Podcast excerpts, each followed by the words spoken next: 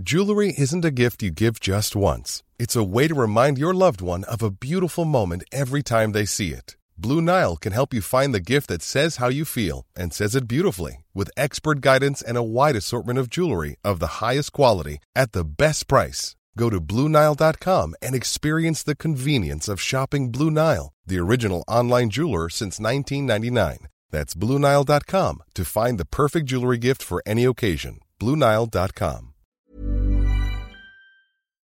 Bonjour, bienvenue dans la saison 2 de Comme d'Archie, le podcast qui vous ouvre les portes du monde fascinant de l'architecture, dans une approche non manichéenne et pour ne pas opposer passé et futur, dans une réflexion transversale permettant de vivre au présent dans un cadre de vie plus heureux car mieux identifié. Carpe diem. Je suis Anne-Charlotte, chroniqueuse du podcast, accompagnée de l'ingénierie son pour vous offrir le meilleur. Merci et heureuse de votre fidélité. Maintenant, place au talent. Bienvenue dans Comme d'Archie. Chers auditeurs, ravis de vous retrouver aujourd'hui en compagnie de l'agence Leclerc et Associés. Bonjour François Leclerc. Bonjour. Bonjour Paul Lègle. Bonjour. Vous êtes tous deux associés de l'agence, on va en dire davantage tout à l'heure. François Leclerc, on ne vous présente plus, votre agence est emblématique et vous en êtes le père. Car Leclerc et Associés compte aujourd'hui parmi les grandes agences françaises. Sa forme originelle créée dans le début des années 1980 résulte de l'association de François Leclerc et de Fabrice Dussapin. Dès les origines, dans l'ADN de l'agence, nous retrouvons l'alliance des activités d'architecture et d'urbanisme, approche transversale qui demeure aujourd'hui avec en plus le paysage. En 2019, François Leclerc, architecte urbaniste, devient Leclerc associé avec l'intégration d'Anne-Claire Eberhard, Alexandre Sfintesco, Charles Gallet et vous-même, Paul Lègle, à la direction de l'agence. L'agence compte près de 80 collaborateurs et œuvre sur des projets de grande envergure. Alors, on va commencer par le début, comme d'habitude dans cette émission. Quels sont vos parcours respectifs, votre jeunesse? Où s'est ancrée votre envie d'architecture, vos études, vos associés, vos complémentarités? Ce qui est intéressant, c'est que entre le moment où, euh, où on a commence à prendre rendez-vous pour cette interview, on a euh, une personne qui est partie euh, raconter ses propres aventures, Alexandre Fintesco, qui a monté son agence Ah, à la suite du confinement. Le confinement a eu des répercussions incroyables. Et, euh, et du coup, c'est vrai que l'agence, elle s'est constituée depuis longtemps comme un collectif. Donc, euh, dans un collectif, euh, il y a des personnalités qui rentrent et qui sortent, qui participent pendant un temps. Et, euh, et du coup, ce collectif, finalement, il s'incarne autour d'une méthode qui est insufflée par François Leclerc. Mais du coup, c'est, voilà, c'était pour reprendre un petit peu qui était autour de, de François aujourd'hui et, euh, et qui le sera demain. D'accord. Alors François Leclerc, votre envie d'architecture, vous vous souvenez quand euh, Alors écoutez, moi je j'ai passé mon bac, euh, je crois, en 72. Donc c'était euh, les, les années 70 un peu euh, fofolles et un peu extraordinaires du point de vue idéologique. Donc euh, ça correspond à euh, ce désir de convergence entre des passions du moment. C'est-à-dire euh, il y avait euh, tout ce qui est euh, de l'ordre du social, en plus ça, moi j'ai toujours une fascination pour les, sciences techniques, les mathématiques, la physique, etc. Donc il y avait une convergence entre le, politique, le réel, la, la mise en équation de tout ce qui nous semblait important à ce moment-là. C'est-à-dire les luttes urbaines, pour parler simplement, les luttes pour euh, vivre mieux, pour et la, la fabrication de la ville semblait une matérialisation possible par rapport à de l'idéologie. Oui. C'était l'é- l'époque des villes nouvelles. C'était euh, Euh, l'époque, c'était un peu après. Enfin, Ouais. les villes nouvelles étaient un peu avant. euh, ça s'est construit beaucoup pendant ce moment-là. Euh, on peut pas dire que ce soit ça qui m'ait tellement porté. Les villes nouvelles correspondaient à, euh, un événement euh, très 5e République. C'est-à-dire, c'était euh, la Datar, c'était euh, ces, ces grands événements euh, nationaux sur lesquels on a retravaillé après, à travers la Grande Motte, etc. Donc, c'était effectivement peut-être de regarder la fabrication de la ville peut-être d'une autre manière que celle venant d'en haut, un peu moins euh, colbertiste. Quoi. Donc euh, les luttes urbaines à l'époque, euh, c'était plus en rapport avec ce qu'on connaîtrait maintenant, à travers un rapport avec plutôt le, socle, le bas. Le, je dis, quand je dis le bas, c'est bottom-up, si vous voulez. Mhm. C'est plus en rapport avec la, ville réelle. D'accord. Alors, vos études? Alors mes études justement, c'était à l'époque venant de province, du Jura, par un hasard un peu compliqué, j'étais à ce qu'on appelait UP4 et qui était une école un peu bizarre parce que c'était finalement la, la suite de l'école des beaux-arts, donc avec tout ce, tout ce que ça correspond euh, comme truc un peu ancien avec les ateliers, les fanfares, les machins, etc. Donc je me suis beaucoup amusé pour tout vous dire. C'était euh, presque une école euh, négative dans le bon sens. C'est-à-dire, ça m'a donné envie de faire autre chose. C'est-à-dire, c'était avec les grands patrons, les, je ne donnerai pas les noms, etc. Mais disons que je me suis beaucoup amusé, j'ai pas beaucoup appris, mais ça m'a donné au bout de quelques années d'amusement une, très forte envie d'apprendre. Donc à ce moment-là, je suis parti à UP6, qui était euh, l'endroit le plus politique, on va dire, euh, dans lequel j'ai rencontré des profs qui étaient beaucoup plus passionnants. Et à ce moment-là, j'ai fait une sorte de formation accélérée qui, m'a permis euh, d'entrevoir beaucoup d'autres choses que l'architecture de la construction simple et classique. D'accord. Vous faisiez partie de la fanfare à UP4 J'ai joué du trombone. Bon. voilà, il y avait beaucoup de fanfares, hein. je n'étais pas du tout le meilleur. Mais je me suis bien amusé, j'étais géo au club, enfin je fais plein de choses totalement ridicules mais qui étaient amusantes. Moi je suis, je suis ravi d'être là pour apprendre ça. Hein. Et comment, après vos études, euh, vous avez été très vite euh, indépendant, autonome euh? Après mes études, non, non, j'ai travaillé dans des agences comme, comme beaucoup. donc, de manière un peu rapide dans certaines. Euh, et la, première était celle de Gérard Grandval, mm. qui, est, un, architecte très singulier que j'apprécie beaucoup et euh, qui a fait entre autres les choux de Créteil. Donc ça correspondait euh, en même temps à cette, cet imaginaire assez poétique, mais au service de la, on va dire, de la France des villes nouvelles quand même. Puisqu'il y avait les choux de Créteil, il y avait des choses comme ça, etc. Donc c'était, mais en même temps, c'était l'univers de la mode, c'était l'univers de, de l'art graphique, etc. C'était assez passionnant. Et après, j'ai travaillé longtemps avec Yves Lyon, euh, avec lequel j'ai fait euh, pas mal de choses intéressantes. Il m'a appris, euh, m'a appris à construire. Euh, il m'a aussi cultivé. On va dire, on a fait beaucoup de voyages ensemble. On a fait plein de choses très passionnantes, dont des recherches, etc. Donc après avoir travaillé quelques années avec Yves Lyon, euh, j'ai retrouvé mon camarade de diplôme qui s'appelait euh, Fabrice Sapin. Euh, on avait gagné des concours ensemble de post-diplôme qui s'appelait le PAN, qui est devenu Europan après, etc. Et donc ça nous a permis d'accéder à la commande assez facilement à l'époque, une sorte de trajectoire assez évidente par rapport à ça. Et la première commande, c'était... La première commande, ça a été finalement de manière assez simple la première œuvre. qui est devenu prix de la première œuvre. C'était ah un petit immeuble de logement qui se trouve dans le 13e arrondissement, qui existe toujours, euh, qui a été rénové, j'ai vu récemment, et euh, qui était un, immeuble très intéressant parce que euh, il y avait une maîtrise d'ouvrage géniale à l'époque, qui avait envie de, de, faire différent. Alors après, l'agence a fait du chemin. Paul Lègle, vous incarnez la transmission oui, alors avec euh, aussi donc Charles Gallet, euh, qui n'est pas avec nous aujourd'hui, avec euh, Anne-Claire Ebrard. Donc oui, oui, tout à fait. Alors moi, ça fait 20 ans que, je, que je suis à l'agence. Donc j'ai cheminé beaucoup aussi dans ma tête au sein et aux côtés de, de l'agence et aux côtés de François. Écoutez, vous faites très jeune. vous, parlez à qui là?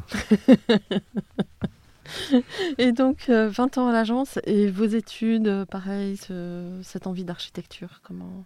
L'envie d'architecture, je dirais qu'elle est née avant, le, avant les études. Euh, quand j'étais petit, en fait, quand j'ai eu le droit de euh, rentrer euh, chez moi tout seul, je devais avoir 7 ans, la première chose que j'ai faite, c'est ne pas écouter mes parents. Du coup, j'ai pris un autre itinéraire. Et tous les jours, je passais devant une grande vitrine dans laquelle il y avait une table d'architecte, avec un architecte derrière qui dessinait des choses que je ne voyais pas, avec des dessins magnifiques qui étaient, qui étaient au mur. Alors ce n'était pas François qui était à la table. mais, euh, mais du coup, voilà, donc j'ai une fois, un jour, euh, il y a un monsieur barbu qui est, euh, qui est sorti, qui m'a invité à rentrer dans, dans, sa tanière, et je l'ai fait. bien sûr, je n'avais pas le droit de le faire, je l'ai fait. Et, je crois que là, j'ai vraiment eu, enfin, je m'en souviens encore, j'ai eu une vraie émotion par rapport à ces dessins qui, à la fois, étaient, beaux et qui avaient du sens. Voilà. Donc ensuite, il s'est passé quand même pas mal de temps. j'ai eu une, formation très scientifique. Et, et, pour moi, en fait, l'architecture, que je ne connaissais pas du tout, c'était un métier d'artiste. Donc j'ai commencé mes, études d'ingénieur dans le bâtiment. Et puis en fait, au bout d'un an, deux ans, euh, plus ça avançait, plus j'étais euh, intimement persuadé qu'il était nécessaire pour moi de devenir architecte. Et, euh, à ce moment-là, bah, du coup, je suis allé visiter les écoles parce que je, ne connaissais rien. Donc je suis allé voir les projets, la manière de, dont, les, dont les élèves pensaient, dessinaient. Et du coup, j'ai atterri à l'école d'architecture de la ville et des territoires, à Marne-la-Vallée. Mmh. Voilà, où François, du coup, enseignait aussi. Mais le monsieur devant lequel vous passiez, euh, c'était l'agence François Leclerc? Non, je ne connaissais pas son nom et, euh, et tu n'étais pas diplômé, François, encore. Alors comment estimez-vous l'héritage de cette agence emblématique? Alors moi, je dirais que ce que m'a apporté en fait euh, François, c'est, je dirais, le goût du récit, le goût de, le goût de la narration, c'est-à-dire raconter des histoires. Quand on fait un projet, chaque projet euh, est une nouvelle histoire qu'on raconte, alors sous des approches différentes, mais voilà, sous, l'angle du territoire, parce qu'on on est une agence qui travaille euh, sur des échelles très variées, euh, sous l'angle du grand paysage, sous l'angle du, site que l'on parcourt quand on commence un, nouveau projet et des émotions qu'on peut ressentir par rapport à, par rapport à un bâtiment, un matériau, un patrimoine. et puis voilà, et puis aussi des, aventures techniques euh, des explorations. Euh, moi, je me suis beaucoup intéressé au bois. Ça fait 20 ans que l'agence fait du bois et, du coup que, j'évolue aussi avec la compréhension de ce matériau et son évolution technique. Euh, voilà, donc c'est dans tous ces, ces, petits ingrédients qui nous permettent de raconter de belles histoires que je pense François réunit tous les architectes de son agence. C'est autour de ces, de ces histoires-là. D'accord. Est-ce qu'aujourd'hui, vous avez le sentiment, l'un et l'autre, vous allez trouver ma question complètement ridicule, d'avoir accompli ce que vous imaginiez à la sortie de l'école? Oui, il est ridicule. non, non, non, non, non, non, absolument. Euh, non, ce que j'espérais, ce que je souhaitais, c'est une très bonne question, c'est euh, d'être toujours dans l'exploration, d'être jamais dans une histoire unique, euh, jamais dans, des, rails, c'est parce que euh, on a la chance de faire une suite de prototypes. Chaque contexte est différent. C'est vrai qu'en plus de ça, on a poussé le bouchon très loin en disant on va changer d'échelle. Ça, c'était plutôt une sorte de passion euh, presque personnelle de dire je vais... il y a les bâtiments, mais il y a la ville qui va avec. Il y a, il y a des territoires très larges. Il y a plein de questionnements politiques et sociaux par rapport à ça. Donc, c'est ce que j'espérais finalement, c'est-à-dire la c'est cette vie euh, qui est plus que professionnelle, parce que c'est existentiel, euh, qui bouge en permanence, qui mm. change parce que les projets changent, ce sont euh, des rencontres différentes, des, sujets différents, et avec le minimum de recettes, peut-être une expérience, mais pas de recettes. Mm. Je pense que la pensée actuelle a évolué aussi beaucoup vers, vers ça, cette espèce de d'appréhender l'architecture dans finalement dans le mouvement. Euh, oui, il y, a eu toute une euh, polémique, enfin pas une polémique, mais il y a toujours eu cette, euh, relation entre le système des, modèles, donc standard à répétition, ou bien de dire que chaque, sujet est une aventure. Chaque sujet est une réflexion, parce que les, acteurs sont différents, le, terrain est différent, le climat est différent, etc. Donc savoir comment est-ce qu'on opère entre le côté expérimental et l'expérience. Mais vous ne pensez pas que l'histoire a quand même... Euh, les modèles, c'était beaucoup les années 70, il y avait de l'expérimentation. Il y, avait, y avait la, la, politique des modèles qui était portée par Chalandon. Donc euh, c'était effectivement une époque. Mais euh, le système de modèles, dans la tête des gens, c'est fortement reproduite. Enfin, ça, ça, existe très fortement. C'est-à-dire, on voit beaucoup d'architectures qui se ressemblent. alors, ça peut paraître être comme un architecte qui porte une œuvre constante, etc. Mais aussi, il y a beaucoup euh, beaucoup d'exemples de répétition. C'est ça qui est un peu, un peu angoissant dans l'architecture, savoir comment est-ce qu'on se renouvelle, euh, mais toujours en allant un peu plus loin, sans être forcément dans des ruptures euh, pour paraître différent des autres. Mmh. Paul Lègle, je vous repose la question. Est-ce qu'aujourd'hui vous avez le sentiment d'avoir accompli ce que vous imaginiez à la sortie de l'école?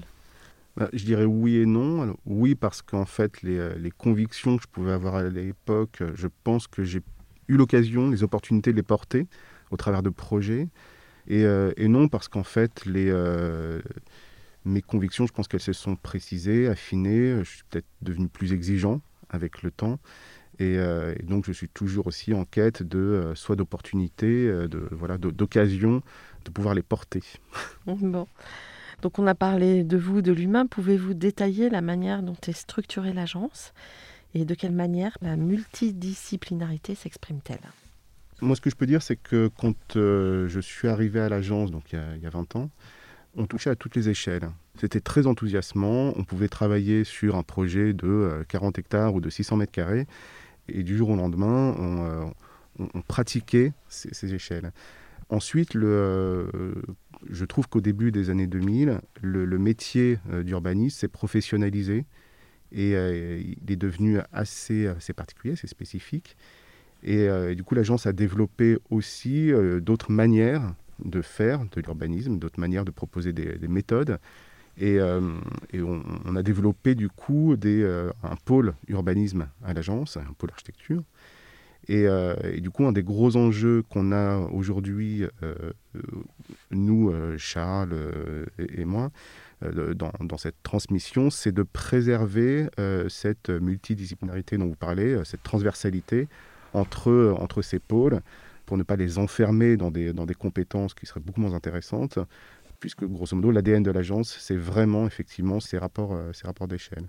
Mhm. Donc concrètement, ben, on, on fait euh, des revues de projet pour toujours euh, informer et, tenir tous les collaborateurs au courant des différents projets qui, se font. Et puis surtout, on essaie de trouver là aussi des opportunités, des projets pour avoir des équipes multidisciplinaires qui vont pouvoir à la fois travailler sur la grande échelle et le détail. D'accord. François Leclerc, vous voulez ajouter quelque chose? Euh, non, mais c'est-à-dire que dans, ce parcours, il y a eu des événements quand même assez, assez importants. C'est vrai que comment passe-t-on d'une échelle à l'autre? Alors c'est surtout une notion d'envie et de désir.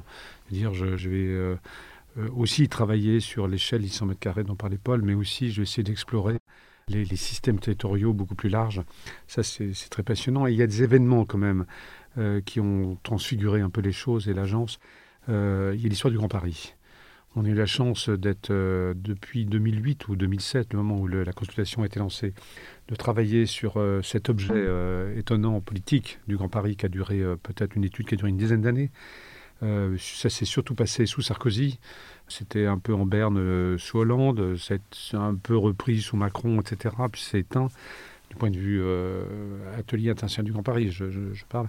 Mais ça, ça, a changé pas mal la donne. Ça a été un moment un peu de grâce, je trouve parce que ça nous a appris à travailler ensemble. Quand je dis ensemble, c'est les, grandes agences euh, françaises et internationales. Euh, ça nous a appris à travailler aussi avec beaucoup de gens, ce qu'on faisait déjà, mais moins. C'est-à-dire les ateliers, euh, enfin les, chaque, équipe, il y avait une cinquantaine de personnes, dont des, sociologues, des artistes, des, plein plein de gens. Enfin, il y avait des, c'était la, la pluralité la plus la plus brillante, je trouve, dans, mhm. tout, dans tout ce que j'avais connu jusque-là. Donc euh, c'est un événement qui a été relativement euh, important dans, dans, le système de l'agence, de dire euh, il y a une sorte de système, d'écosystème, dirait-on, pour dire on ne travaille pas tout seul, on travaille en réseau. Parfois avec d'autres agences d'architecture, mais surtout avec des, des, tas de, de, sachants, de savants sur les, tout ce qui composerait la connaissance de la ville. Est-ce que vous pensez que c'est grâce à ça qu'on est arrivé à toutes les procédures réinventées? Non. Alors, alors, si vous voulez que je parle de, des réinventés, c'est vrai que c'est un phénomène assez complexe. C'est-à-dire, je pense que euh, dans l'histoire du Grand Paris, il y a un projet qui s'est fait par rapport aux 10 équipes, aux 15 équipes, etc. Il y a un projet qui s'est fait, c'est celui de Christian Blanc. Christian Blanc, qui était euh, le ministre euh, qui s'occupait de tout ça et qui avait euh, concocté avec des équipes le métro du Grand Paris. Donc la ligne 15, la 16, la 17, etc., c'était lui. Ensuite, il avait, alors ça a été modifié au fur et à mesure du temps, parce qu'on est passé de, de, 40 stations à presque 80, etc. On a modifié un peu les parcours, mais finalement, son projet initial, il se fait.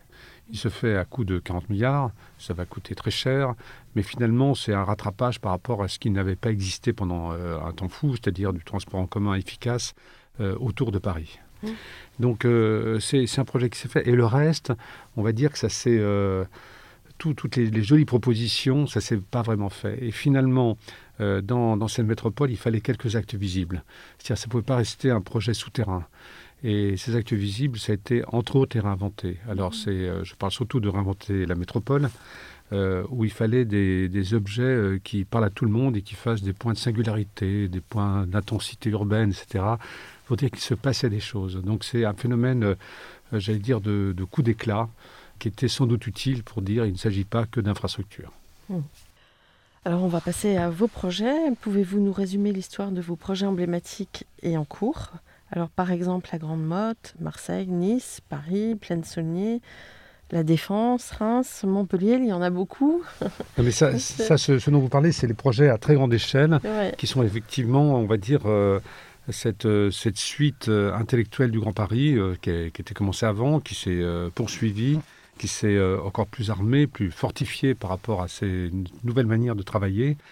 Et euh, alors ça, ça a commencé effectivement par euh, Euralil, qui était un sujet euh, très beau qu'on avait avec Jean-Louis Subilot, etc. C'était la, suite de Coulas, savoir comment on peut habiter les échangeurs, etc. Ça a été toujours un sujet qui nous a poursuivi finalement de manière assez passionnante. ça a été aussi tout ce qu'on a fait sur Paris Nord-Est, c'est-à-dire entre la Porte de la Chapelle, euh, Aubervilliers, la Villette, etc., ce qui a donné McDonald's, ce qui a donné euh, Claude Bernard, ce qui donne maintenant la transformation de, la Porte de la Chapelle, etc.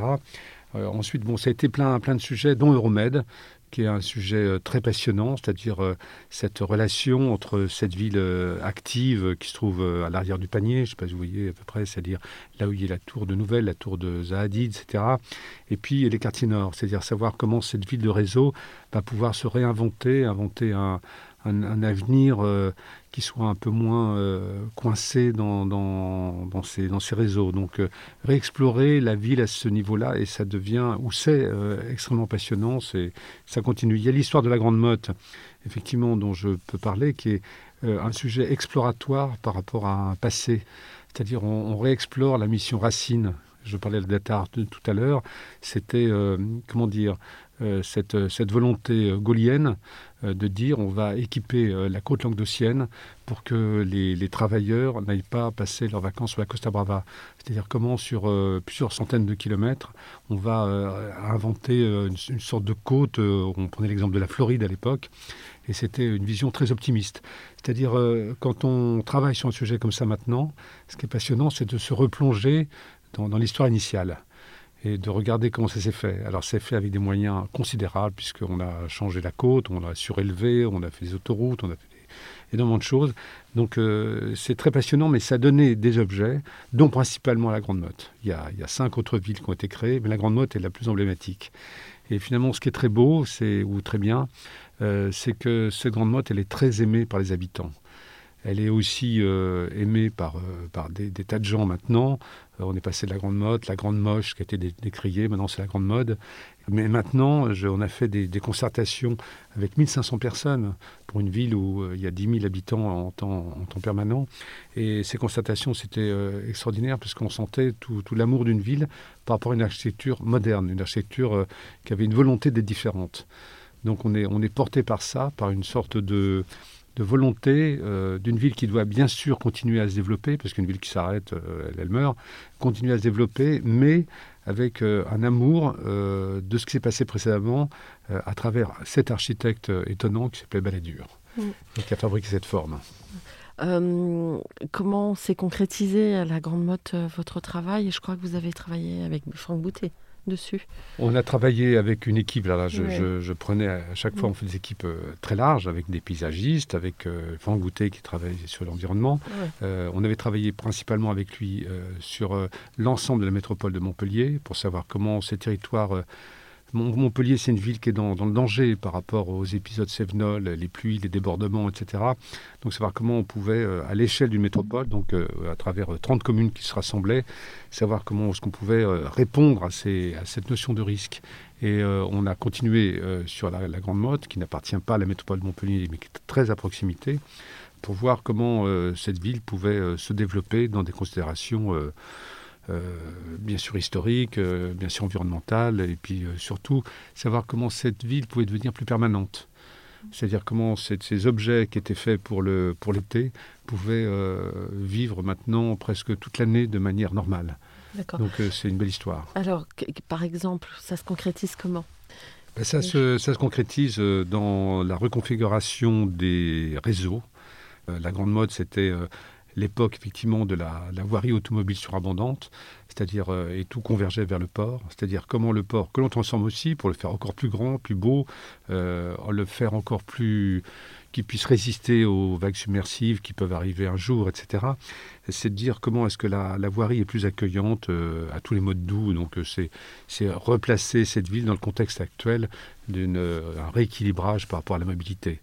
Mais c'est en même temps de dire qu'il faut construire d'autres logements et là, il y a 500 logements qui sont prévus, et de dire comment est-ce qu'on fabrique des, logements euh, beaucoup plus grands. Les logements de balade dure, euh, ils, ont cette qualité étonnante de forme que l'on connaît, qui, sont un peu dans la géomorphologie, de dire que ça va ressembler peut-être aux montagnes qui sont dans le fond, le pic Saint-Loup, etc. Mais c'était surtout des tout petits logements comme on avait fait peut-être euh, aux arcs, etc. Euh, mm. Des, tout petits trucs pour les, pour les vacances qui sont difficilement modifiables. Il faut aussi copropriété, etc. C'est très compliqué. Donc euh, pour faire une ville permanente, qui est comme un, objet très intéressant, un sujet très intéressant, c'est de savoir comment est-ce qu'on va faire des grands logements. Donc les 500 logements que l'on va faire, c'est plutôt de dire ils seront grands. Ils seront alors à vue sur mer, etc., garder toutes ces qualités d'espace extérieur, etc., mais pour pouvoir accueillir des familles toute l'année. Alors espérons que ce mouvement vers la grandeur des logements euh, soit contagieux et se répande un peu partout. Non mais ça c'est un combat qu'on mène très fortement actuellement. Euh, c'est autre chose. C'est-à-dire là c'est les petits logements, il n'y a que des studios des deux pièces. Donc on veut mettre des quatre pièces ou des cinq pièces pour dire les familles habitent. C'est pas uniquement des, petits studios où les lits se tirent comme des tiroirs. On essaie de, faire autre chose à grande mode. Sur ce qu'on propose maintenant dans des, certaines tribunes ou, certains articles, c'est de dire qu'effectivement, il y a eu une baisse considérable euh, de la qualité du logement, euh, ne serait-ce que pour une question quantitative. C'est-à-dire on a baissé de plus de, 10%, ou enfin 10 mètres carrés plutôt, 10 mètres carrés par logement en moyenne depuis les années 70, quand j'ai commencé grosso modo. Et euh, en plus, d'après les études qu'on a, qu'on a faites, on, est avec Jacques Lucan et Dulceller, on, a, on est beaucoup plus bas que nos voisins que ce soit les Belges, les Suisses, les Allemands, les Italiens, etc. Donc ça s'est baissé. Alors il y, a, des tas de systèmes ou des tas d'analyses qui montrent pourquoi on a baissé en surface. Mais l'idée maintenant, c'est de savoir comment est-ce qu'on peut rendre les choses un peu obligatoires. Il y a plein d'exemples qui ont été faits comme ça de manière un peu merveilleuse, comme des projets emblématiques. On fait des grands logements, mais finalement, ça n'a jamais eu de suite. Et là, je crois que la règle est absolument indispensable. Paul Lègle, vous auriez quelque chose à ajouter sur la grande motte? En, fait, ce qui est intéressant du coup dans l'agence, c'est qu'on travaille sur euh, des échelles très diverses. Euh, donc, euh, après avoir travaillé sur le, le, territoire, on travaille aussi sur une petite halle nautique à la Grande Motte. ça, c'est amusant. C'est-à-dire qu'on se pose la question de savoir comment est-ce qu'on fabrique des, des, bateaux et, et, du coup de, de savoir comment est-ce qu'on va les on va les accueillir dans un bâtiment un peu iconique. C'est pas si facile de faire sur un un, site aussi emblématique que la Grande Motte, une halle nautique pour construire des, des, bateaux de luxe. Voilà. On va peut-être euh, enchaîner sur la plaine Saulnier, qui est un territoire du coup qui n'a pas les mêmes euh, capacités de résilience que la Grande Motte, je pense, en tout cas socialement parlant. La plaine Saunier, c'est intéressant. Alors, il y, avait deux piscines. Il y en a une qui sera faite et qui sera faite de manière pérenne. C'est-à-dire, elle, elle sera faite. Ce euh, sera pour le water polo et les plongeurs. Ce qui fait que la jauge n'est pas très importante. Euh, la, piscine où on fait des 100 mètres, enfin des longueurs, c'est des jauges très importantes. C'est une piscine qui sert qu'une fois pour les Jeux Olympiques, qui n'a pas d'autre vocation euh, plus tard. Donc celle-là, elle va être faite différemment. Ce ne sera pas une installation pérenne. Alors que cette piscine, celle qui va être construite en, dur, définitivement, elle a la vocation à recevoir bien sûr des événements, genre championnat d'Europe, etc., parce que la jauge le permettra mais euh, surtout ce sera la piscine euh, de, la ville, du quartier, et un peu plus. Ce serait un lieu d'attractivité, c'est-à-dire c'est cette fameuse notion finalement de, polarité qu'on essaye de trouver dans, toute cette banlieue pour dire euh, qu'est-ce qu'on fait en plus? On a parlé du métro souterrain, il y a des tas de projets qui se font avec les réinventés, etc., etc. Il y a des tas de choses qui vont se passer autour des gares, mais programmatiquement, là c'est exceptionnel. Et c'est ça qui est très bien, c'est-à-dire ça servira pour les jeux, il y aura un grand cluster autour de l'eau à cet endroit-là, mais il y aura une vraie suite avec le quartier qui va avec. C'est 2, 3, 4 qui fait ce projet? Oui, c'est 2, 3, 4 qui fait le projet. Mm. Sur euh, ce projet de la plaine Saulmier, vous avez travaillé donc euh, sur euh, tout ce territoire qui est un territoire assez fragmenté, notamment par des voies importantes routières. Est-ce que vous pouvez nous en dire plus? Il y avait une volonté de créer. Ça, c'est un sujet que l'on porte à l'agence depuis fort longtemps. C'est comment vivre avec les infrastructures. Mm. C'est-à-dire, on a fait à Lille. On était euh, entre les voies ferrées et l'autoroute, etc. Euh, Marseille, on est en plein dedans, c'est-à-dire dans le quartier nord, c'est là où arrivent tous les réseaux qui viennent du nord. Finalement, c'est euh, les autoroutes, les, trains, les gares, le stockage, etc. On, a ça sur tous nos, tous nos projets. Et ici, en l'occurrence, ça correspond aussi à ça. C'est le croisement de l'autoroute A1 et puis de la 86. Donc savoir comment tout ça se franchit, se traverse, comment on arrive à faire la ville du sol, la ville du rez-de-chaussée, le rez des villes, qui marche avec ça. Donc euh, c'est des notions de passerelle, ça peut être euh, des tas de choses, c'est-à-dire euh, savoir qu'on n'est pas obligé d'enfouir tout ça, on n'est plus à l'âge des très grands travaux. On va pas prendre la 86 et la, faire en souterrain. Peut-être la 86, elle, bougera. Mmh. Elle bougera, mais dans sa fonction. Peut-être qu'il y aura moins de voitures dessus. Peut-être mmh. qu'on va faire tout ça différemment de la même manière qu'on a travaillé sur l'autoroute A4. Et l'autoroute A4, on, a, on avait fait une étude qui va depuis euh, le centre de Paris, enfin depuis l'Arsenal, grosso modo le bassin d'Arsenal, jusqu'à Disney, c'est voir comment ces autoroutes vont changer à terme. Donc euh, ça, c'est un, vrai sujet. Et finalement, vous me parlez de, de Saunier, ça correspond aussi à cette idée-là. C'est-à-dire que les autoroutes ne sera plus euh, l'objet ignoble du point de vue appréhension populaire que l'on peut connaître. Mmh. C'est-à-dire, à un moment, c'est d'autres choses qui roulent dessus. Si vous voulez, il y a une grande difficulté, c'est que on confond trop le contenant et le contenu. C'est-à-dire euh, le périphérique, comme, euh, euh, la 86, comme les autoroutes, on, a une appréhension contre elles parce que les voitures sont polluantes, elles font du bruit, elles vont trop vite, elles sont trop nombreuses, etc. Un jour, quand il y aura une autre manière de circuler, avec des véhicules différents, avec des transports en commun, avec des vélos, n'importe quoi, ce, sera une autre appréhension. Donc on joue un peu là-dessus. Et finalement, la plaine Saunier, ça correspond à, ce quartier un peu coincé, avec des réseaux qui existent là, qui sont très beaux, comme un, canal. Mais comment est-ce qu'on invente une, autre relation à des réseaux euh, prévoyant l'avenir? Comment passez-vous d'une échelle à l'autre, du paysage urbain ou non, au sujet architectural? Alors moi, je pourrais prendre l'exemple d'un projet sur lequel je suis arrivé à l'agence, c'est le, le, projet de Paris Nord-Est. Euh, j'ai travaillé, donc c'était en, 2002 quand je suis arrivé à l'agence. J'ai travaillé sur le, concours de, Paris Nord-Est, donc des, hectares de, réflexion urbaine et de questions de méthode. Et euh, par la suite, du coup, j'ai défendu euh, aux côtés de François la conservation de l'entrepôt McDonald's, un, entrepôt logistique de 600 mètres de long qui est absolument incroyable dans Paris, donc long, long des maréchaux. j'ai travaillé sur une étude de capacité et, et ensuite, donc l'entrepôt il a été décidé de le conserver. J'ai travaillé sur un immeuble de bureau en superposition de cet entrepôt. Euh, on, a fait ça avec, euh, avec Marc Mram.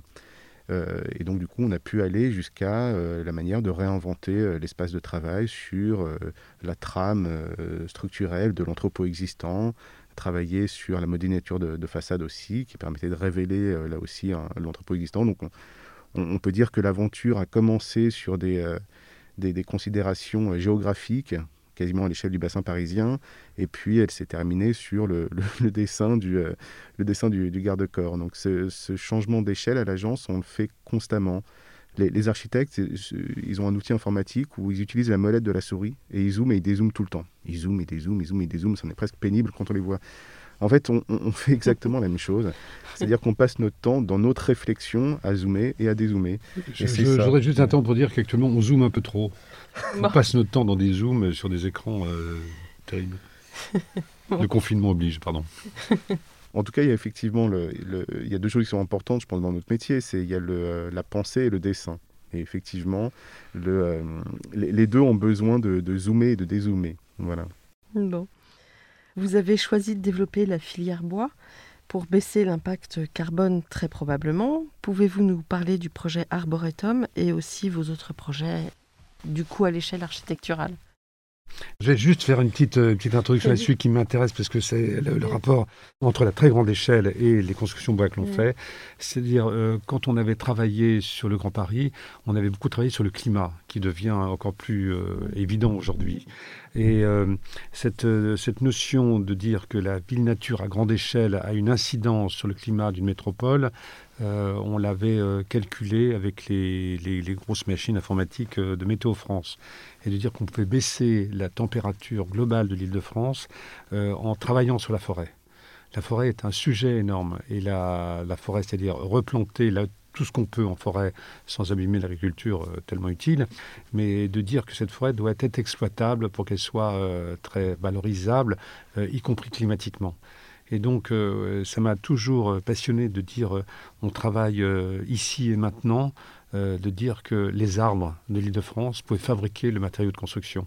C'était toujours dans le rapport euh, que de telle manière qu'on utilisait la pierre à une époque et qu'on l'utilise toujours, et encore, mais que la pierre ne venant pas forcément de Chine, que le bois, il viendrait pas forcément ni d'Autriche ni de Finlande, mais il serait travaillé dans l'île de France. Donc il y a une cohérence entre une, approche territoriale sur des notions environnementales et climatiques et la construction euh, que l'on fait actuellement, ou les constructions que l'on fait actuellement. On parlait de ça, notre exploration euh, du, matériau bois, elle a suivi aussi euh, tout le parcours de compréhension par euh, tous les opérateurs, que ce soit donc du coup notamment la maîtrise d'ouvrage public au travers de, grands équipements. ce qui est intéressant, c'est que nous, quand on a commencé à faire du bois il y a 20 ans, personne ne connaissait le bois. Il y avait une grande méfiance envers ce matériau qui vieillissait mal, etc. C'était le matériau des chalets et puis on pensait tout. Euh, et, on a commencé du coup l'aventure du bois sur le lycée de Savigny-sur-Orge. Et, euh, sur ce lycée de, euh, de Savigny, c'est un lycée en site occupé, un très gros lycée, il y avait l'opportunité d'utiliser le bois pour une compétence toute bête, c'est qu'il permet une construction propre, une construction silencieuse et que du coup c'était l'occasion de, proposer une autre manière de, faire un chantier en site occupé. Euh, et, ensuite, bah, quitte à utiliser ce matériau que nous ne connaissions pas, bah, on s'est amusé à, en comprendre les, euh, les, spécificités constructives pour du coup proposer des, euh, formes, des spatialités particulières. Donc ça, c'était l'exemple de, Savigny où on a fait nos, petites erreurs parce que c'était les premières fois qu'on utilisait le matériau. Ensuite, on a eu d'autres projets, parce qu'il faut toujours un projet finalement pour concrétiser un petit peu nos, aventures, nos réflexions. On s'est posé la question du coup avec l'INSEP. Le, L'INSEP, c'est un pôle sportif dans le bois de Vincennes. Là, on s'est posé la question de, de la façade zéro traitement, zéro entretien. C'est-à-dire qu'on a des maîtres d'ouvrage qui nous disent Ouh là là, ça vieillit mal. On dit Ok, très bien, on, va s'atteler à la tâche. On s'est adjoint les, les, services, les conseils d'un ingénieur bois, euh, de Michael V, qui est absolument passionnant et qui du coup nous a aussi emmenés sur le, le, le bon chemin du, euh, du bois. Donc euh, à l'INSEP, on a pu euh, développer une façade qui est bien ventilée, qui sèche bien, dans un bois qui est naturel, qui n'est pas traité. Aujourd'hui, on sait que 15 ans après, on retourne sur le, sur le site. Le bois n'a pas pourri, il a grisé, il est, il est magnifique, il n'a absolument pas bougé. Et euh, donc ça, c'était l'apprentissage de, de, l'INSEP. Et puis petit à petit, on s'est, on s'est dit, bon, tout ça c'est intéressant, mais on a commencé à plus se questionner sur la filière bois. C'est-à-dire, euh, qu'est-ce que c'est que de construire en bois aujourd'hui si jamais nous n'avons pas les compétences ou si jamais nous n'avons pas la matière première? Euh, François parlait de la matière première, mais en fait, il y a aussi la compétence. C'est-à-dire, euh, comment est-ce qu'on fait aujourd'hui pour que le nombre de projets bois qui arrivent sur la table puisse être fait avec les compétences que nous avons en France? Donc il y a une montée en compétences encore à, encore à faire. Donc là, on s'est posé la question sur le lycée de l'île de Nantes. Le lycée de l'île de Nantes, c'est 2014 sur l'essai de Nantes, on s'est dit comment est-ce qu'on va aborder du coup le, sujet de la, filière bois. On s'est rendu compte que, euh, notamment sur toute la question de la façade, euh, il y avait énormément de bois de tempête. Il y avait de bois de tempête donc, qui était impropre à la, construction. Donc là, pour le coup, on s'est dit, bon, on a déjà fait la façade zéro euh, traitement, zéro entretien. Alors on va se poser la question de la façade où on va réussir à anoblir le, bois. Donc on a réutilisé du coup le bois de tempête pour en faire la façade du lycée de l'île de Nantes. Donc ensuite, le lycée de Nantes, c'est un bâtiment qui est en structure bois aussi également. Donc là, on a pu inventer aussi et développer d'autres euh, d'autres notions. C'est-à-dire que le bois n'est jamais visible. Euh, il est toujours euh, masqué par quelque chose, soit pour le protéger, soit parce qu'il y a des problèmes acoustiques. Et du coup, on ne profite pas du, du, bois. Donc là, l'enjeu de Nantes, on se disait, bon, ça fait quand même plus de dix ans qu'on fait du bois. On va faire un bois visible dans les salles de classe. Et donc, on a travaillé, on a inventé un système de, de plancher, un plancher mixte bois-béton, qui, euh, comporte euh, en, lui-même toutes les vertus euh, acoustiques et qui font qu'on a une sous-face bois structurelle acoustique sans aucun ajout et qui se montre comme un domino du coup sur le chantier. Donc ça c'était une, une grande satisfaction en fait dans cette évolution de l'appréhension du, du, matériau bois. Et puis vous parliez d'Arboretum. En fait, Arboretum intervient entre guillemets un peu après ces, différentes, ces différentes aventures. On s'est dit voilà dans le bureau, Qu'est-ce qui nous reste à, explorer sur le bois? Aujourd'hui, le, bois dans le bureau, c'est un système de, de mécano. Le, bois, c'est des poutres, euh, des, planchers à solives, etc. C'est dans, notre univers un matériau qui est très expressif dans sa construction et qui, du coup, euh, génère aussi beaucoup d'épaisseur dans les, dans les planchers, qui font que ça freine aussi beaucoup de, de maîtres d'ouvrage, qui sont aussi euh, pas forcément très lumineux parce que euh, ben, parce qu'on a, on a beaucoup de, poutres, etc. Les, les poutres, c'est des, des, zones d'ombre, entre guillemets. Donc là, on a développé sur Arboretum un système de bureau avec un matériau qui s'appelle le, le c'est du bois lamellé croisé, c'est-à-dire que c'est des grandes planches de, bois. Et on a développé un, une coupe constructive pour que cette sous-face puisse, un, être révélée, visible, qu'on puisse en profiter, et, euh, et qu'elle file euh, jusqu'à l'extérieur, c'est-à-dire qu'il n'y ait pas d'obstacle à la lumière. Donc c'est, euh, on a pu l'expérimenter puisque du coup c'est un chantier qui est en cours. On a, on a construit un pavillon à Nanterre, voilà, tout mmh. à fait. On a construit un pavillon témoin de 600 mètres carrés pour justement euh, consolider un petit peu notre, euh, les recherches que nous avions faites sur cette coupe presque, presque technique du bois. Les utilisateurs du RERA le voient, non? Ce pavillon témoin, c'est ça? Tout à fait. Oui, il est... Non, mais surtout sur, euh, sur Arboretum. Donc, euh, c'est un, sujet euh, qui est doublement passionnant. Il y a cette aventure du bois qu'on pousse à chaque projet. Mais en plus de ça, il y a une nouvelle manière de travailler.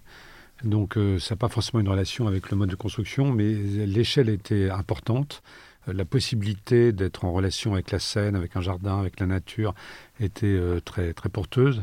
Donc, c'est des, des bureaux où l'extérieur est prédominant c'est-à-dire euh, tous les étages en relation avec des grandes terrasses. Les terrasses se, relient euh, entre elles par un système d'escalier. Euh, tout ça va vers un jardin, tout ça va vers la Seine. Donc c'est un sujet où finalement le travail, non pas dans un sous-sol, non pas à l'intérieur, dans des, choses extrêmement normées, mais on est dans la, la, réinvention d'un système où travailler plus nomade, même à l'intérieur des murs, même à l'extérieur, même dans le jardin, etc. Donc, euh, dans, ces considérations actuelles où on parle tous avec des masques comme ça, c'est aussi une autre manière de faire, de dire euh, je me promène dans le bâtiment et dans le jardin. Mais là, vous aviez euh, un terrain de jeu assez considérable. C'est pour ça qu'avant que ce soit une, une question technique, c'était quand même déjà une, pour le coup une, vraie, un vrai questionnement urbain. C'est 12 hectares. Hein. Le, mmh. le, site, sur ces 12 hectares, il y a 9 hectares d'ensemble tertiaire et 6 hectares de parc. Donc euh, on est à deux pas de la défense, en train de se poser la question de savoir qu'est-ce que c'est que de travailler aujourd'hui, qu'est-ce que c'est que de, euh, de, créer une densité active d'espace de, de, travail, quelle est la place de ces grands ensembles qui peuvent être perçus comme des isolats euh, dans, dans, la ville. Voilà, donc toutes ces questions-là, on, on, y a répondu en créant un, campus très ouvert sur le paysage, très au contact des, euh, aussi des, cheminements de, euh, des, habitants entre la Seine et les logements. Donc, de qualifier euh, ces parcours. Juste un, truc encore, c'est-à-dire, j'ai parlé au début de, du prix de la première œuvre qu'on avait eu sur un immeuble dans le 13e arrondissement, mmh. donc en, des années 80, on va dire. Mmh. Et j'ai parlé d'un maître d'ouvrage qui portait ça, qui s'appelait Lombardini, les RIVP, etc. Donc lui nous a, nous a porté par rapport à ce qu'on a envie de faire qui était différent par rapport à ce qu'il faisait à l'époque. Et là, il y a encore un des maîtres d'ouvrage, alors c'est euh, Woodéum, finalement, euh, qui, nous permet de faire ça. C'est-à-dire, c'est absolument essentiel de cette, cette puissance ou cette force ou cette conviction qui peut, être portée par les maîtres d'ouvrage pour être euh, différent, pour être dans une relation de recherche permanente. Mais j'aime bien mettre en, ce, ce, premier projet et ce projet qu'on est en train de faire actuellement pour dire avant tout, c'est une volonté commune entre un maître d'ouvrage et un architecte. beaucoup de vos confrères disent la même chose. En fait, pour avoir un bon projet, il faut un bon maître d'ouvrage. François Leclerc, vous êtes déjà exprimé il y a deux ans, si ma mémoire est bonne, sur le risque que représente le glissement de la commande de logement vers des intérêts privés. Du coup, euh, qu'est-ce que vous en pensez? Non, mais euh, les intérêts privés ont toujours été euh, présents dans le logement. Enfin, c'est plutôt le différent. C'est-à-dire qu'avant, le logement social était porteur d'une innovation. Mmh. Maintenant, ça l'est beaucoup moins tout le monde est un peu sur le même, euh, même standard. Mm. Euh, et puis le privé s'occupe de faire du logement social, etc. Donc il y a une espèce de mélange des genres. Il n'y a plus ce, côté euh, prototype qu'on avait à une époque. donc c'est pour ça qu'on est arrivé à des standards qui sont en train de descendre, j'en parlais tout à l'heure. Et, actuellement, le privé correspond à plus de 70% de la production en France. et, et, donc, c'est là-dessus qu'il faut jouer principalement pour dire que les normes doivent évoluer. J'en parlais tout à l'heure, mais euh, les, promoteurs sont globalement d'accord pour dire que ce qu'ils font n'est pas terrible de ce niveau-là. Mm. Donc, euh, ce qu'ils veulent, c'est que les règles soient communes.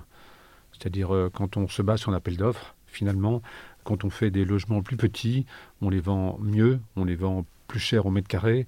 Donc ces appels d'offres, finalement, ça a tendance à réduire la surface des logements.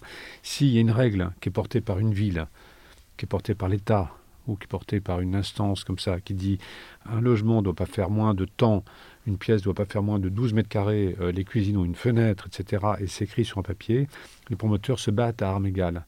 Au ce moment-là, euh, ils vendront un peu moins cher leur logement, et mécaniquement, c'est le foncier qui baissera. Mm. Actuellement, le foncier, c'est comme si c'était un truc absolument sacralisé et que la variable d'ajustement, c'est euh, le logement comme surface ou comme méthode de construction, mm. construire un peu pas très bien, etc. Il faut que, les, que le, politique s'empare du sujet, même le politique local, hein, de dire j'ai une ambition forte par rapport à ça, c'est mes citoyens, c'est voilà, je m'en occupe bien, entre autres par rapport au logement, et j'impose des choses. Et les promoteurs sont globalement d'accord. Mm.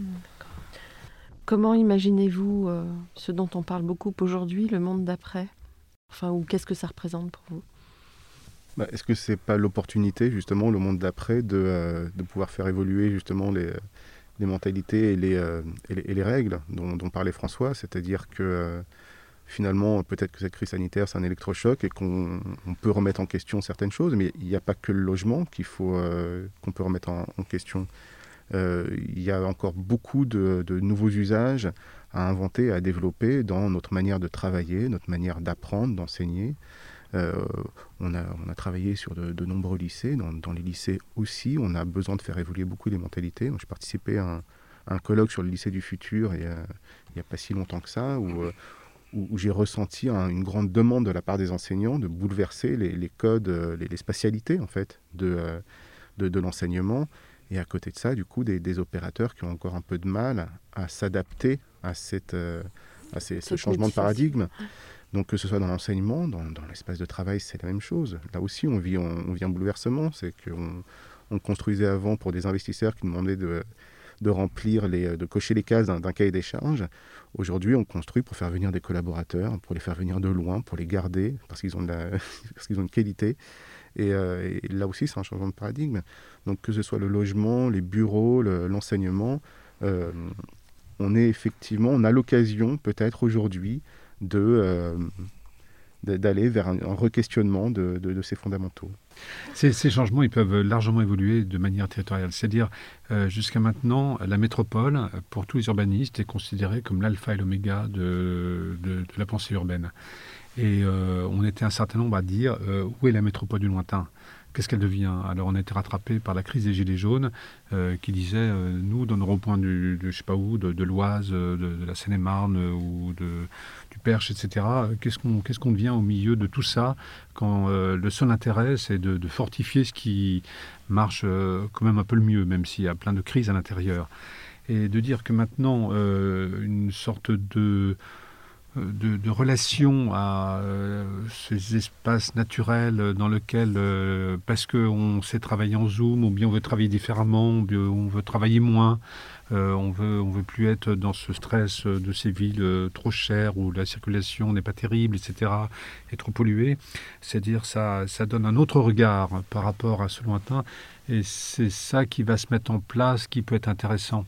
C'est-à-dire, on le voit même dans nos agences, dans nos proches ou dans nos familles, des gens qui s'interrogent pour savoir euh, pourquoi ne pas aller habiter ailleurs. Pourquoi... Donc, euh, il va y avoir un combat un peu plus équilibré entre les métropoles, toujours aussi attractives pour les raisons que l'on connaît, c'est pour ça que nous sommes là, et puis en même temps une vie d'un peu une vie un peu plus simple, un peu plus agréable en rapport avec la nature, etc. Je ne dis pas que ça se fera facilement, mais il y a peut-être un rééquilibrage qui va se faire.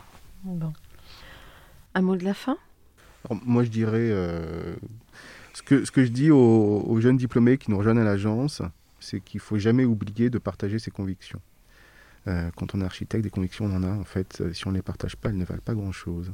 Mm. On vit à une époque où c'est très important. Bon, François Leclerc. Oh, le mot de la fin, c'est repenser ses envies de jeunesse en permanence, ne pas les trahir merci vraiment beaucoup. J'ai été très, très heureuse de vous accueillir. Nous aussi, content d'être là. à bientôt. Au revoir. À bientôt.